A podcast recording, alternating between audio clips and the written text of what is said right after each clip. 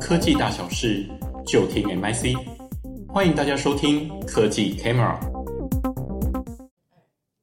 各位听众，大家好，欢迎收听新创微开箱，我是主持人唐维。新创微开箱是一个分享资策会 MIC 对国际科技新创研究的节目。在这个节目中，我们会用十分钟左右的时间，跟各位分享一家我们觉得值得关注的科技新创企业。那今天我们想要来聊聊的是一家很特别的新创公司，它的名字叫做 Loop Returns。不过在我们开始之前呢，我想先介绍一下今天坐在我旁边的伙伴。今天我们邀请到的是专精于电商领域研究的杜云姿分析师。嗨，云姿你好。嗨，各位观众，大家好。那其实啊，之前在跟云姿聊这家新创的时候，我就觉得，哎、这个太有趣了，因为它其实是一家专门帮助我们这种消费者退换货的业者。那其实就我个人来说，大概一个月会上电商买一次，比如说衣服啊，或是其他东西。可是有时候你知道，买衣服尺寸的时候，我买 N，然后来的就是 L，买 L 来的是 N，然后我又想说啊，退货有够麻烦，我到时候还要寄回去，还要干嘛干嘛，所以我想说就算了。那不知道云姿你有没有类似？是这样的经验了。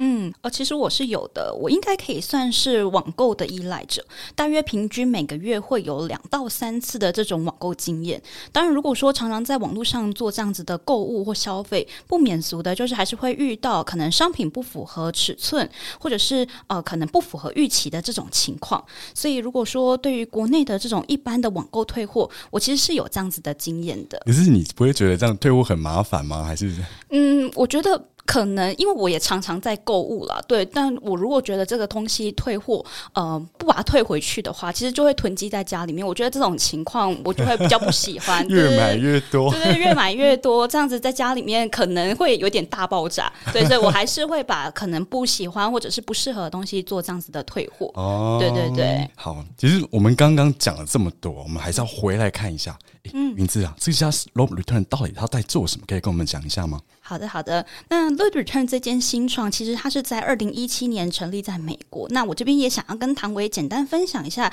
其实 Loop Returns 的一个创办背景也非常有趣。那他的呃两位创办人之前也都有从事过相关电商的一个丰富经验，然后他们就觉得说，诶，电商本来是一个很完整的循环，但是却容易因为消费者未购买到喜欢或者是正确的商品而中断。所以为他创办了这个 Low Returns，希望是可以为电商品牌提供这种兑换货的服务。可以他这样子很佛心，也、嗯、是为了我们着想，这样。对对对对对，所以他其实是想要创造这样子理想的这种售后体验，是他的主要愿景。对对对，那我觉得他还有一个值得关注的一点，就是说他分别从消费者端还有电商品牌端这两部分来做着手。对，首先他在针对消费者端的部分，他建立的是一站式的线上退换货服务，而且他。也跨足了实体的退货布局，概念上就比较像是说，诶，呃，消费者他只要输入订单编号、邮政编号，就可以做这样子提交的申请。那接着呢，呃，Loop Returns 它也可以客制化的去整合各个电商品牌的这种退换货要求。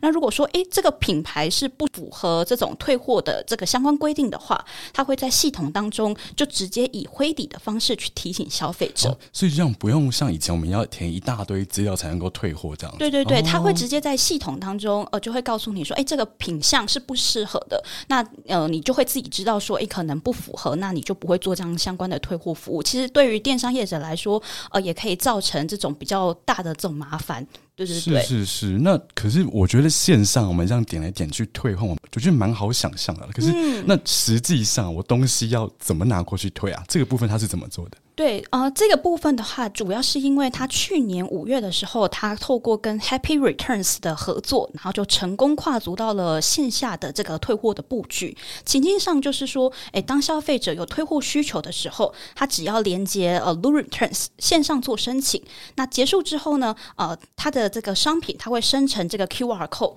那消费者就不用列印任何单据，也不用使用任何包装，只要拿着退货的商品，然后到他的实体的退货据点。然后出示手机上的 QR code，然后再向那个呃实体店的这种柜台人员做相关的申请，就可以获得立即的取款。这对于一般的消费者来说，其实是相当有帮助的。这个很厉害耶！所以说，就大家跟我一起想想看哦，如果你今天在网络上买东西，然后送到你家发现之后，哎，这个东西不是我要的，我可以直接走到附近巷口的某个便利商店或是百货公司，然后我就拿 QR code 给店员看，他们就给我钱呢。哇，我觉得这个对我来说超级方便的。对，我也觉得，因为其实像我刚刚提到的，我是网购的依赖者嘛，所以这样子的服务内容其实对我来说就非常的有吸引力。那么另外，刚刚还有提到说，诶，它针对。消费者端，它还有针对电商品牌端。那它在这一点，其实我觉得它有一个很特别的地方，就是它是以鼓励、推荐跟激励的方式，可以将消费者的退换货转换为再次的购买行为。呃，今天举例一个简单的例子好了，就是简单来说，我假设我今天要退货的是一件黑色的衣服，那它可能售价是六十美元好了。那如果说我今天选择退货，那我可能就只能获得这六十美元的退款。但是如果说我今天选择的是将呃，这件黑色衣服在系统上面交换成一件白色裤子好了，那我就可以点选呃 Lou Returns 的这个 Snow Hut 的服务。那 Lou Returns 它会提供七十美元的折扣，也就是说，它会额外再提供十美元的这个奖励，去吸引我利用这七十美元来折抵购买这条呃白色的裤子，做这样子的交换的动作。哦，所以我换货我还可以拿到折扣。对对对对对，它有这样子的呃价格上面的吸引诱因，是可以帮助消费者去减少这种退货的情况的。哇，我觉得各位听众这个太否了，太否了。嗯、那像一开始啊，刚我们是有聊到说，云芝这边也有相关的网购退货的经验。那这个部分，他这边有没有一些观察可以跟我们观众聊聊看的？好啊，那我这边也跟观众还有唐伟简单分享一下我自己实际在呃网购的退货经验。男生的部分可能我不是很清楚啦，但如果说是以我自己女生来说，其实我网购最常退货的品项多半都是呃服饰类的商品，对。你是说，比如说，呃，你去买，然后发现说，哎，你。衣服尺寸或是颜色跟自己想象中差很多，类似这样子的问题吗？对，没错。其实这部分我觉得 Lou Returns 他也很聪明，他也发现到了多数消费者都有这样子的问题的情况，所以他也设立了两次的退货机制。第一次他会先询问消费者初步的退货原因，也就是说，诶，比如说啊、可能衣服不合身、不好看，或者是抵达的时候有损坏。接着他会第二次再追问，是不是因为呃衣服太大、太小、太紧或太松啊、那透过这样子的两次的退货机制其实可以协助电商品牌业者去根据消费者的退货原因去调整产品的方针，也可以减少消费者的退货。对，那根据呃这个官网也显示说，诶，电商品牌业者透过 Lou Returns，它其实是可以减少三十 percent 的退货风险，也有百分之五十的机会，其实是可以将消费者原先要退货的损失保留成收益，去进而去提高这样子顾客的一个忠诚度。对，我觉得他这样真的很聪明，不然真的是每次买衣服买完我就很火大，那我干脆都还是要去实体门市，一定要自己穿过之后我才会 愿意买下去。对对对。可是其实啊，因为这几年其实因为大家之前疫情嘛，然后大家买东西也不愿意出门，所以大家用电商的比率，我看好像呃相关的报告也有说一直在持续在增加，但相对的那个网购退货率也越来越高。可是其实哦，你让大家想一下哦，你网购退货去，其实还是需要电商业者再派一台车把你的东西载回去。这样除了要额外花钱来付这段运费之外，我觉得这好像对电商业者也是一种额外的营业损失诶。对，其实嗯，还有像刚刚唐维其实说的没错啊。其实还有另外一个很重要的点，就是说这种退货就代表需要可能更多台的物流车来把这种商品再载回到物流中心。那其中这种车子所产生的碳排放也就非常惊人了。哦，对，还有污染。对对对，其 实光是在美国，因为退货问题就产生了一千六百万吨的这种碳排，而且这种未来的网购退货议题会越来越受到关注。最主要原因是因为国际碳中和目标的制定。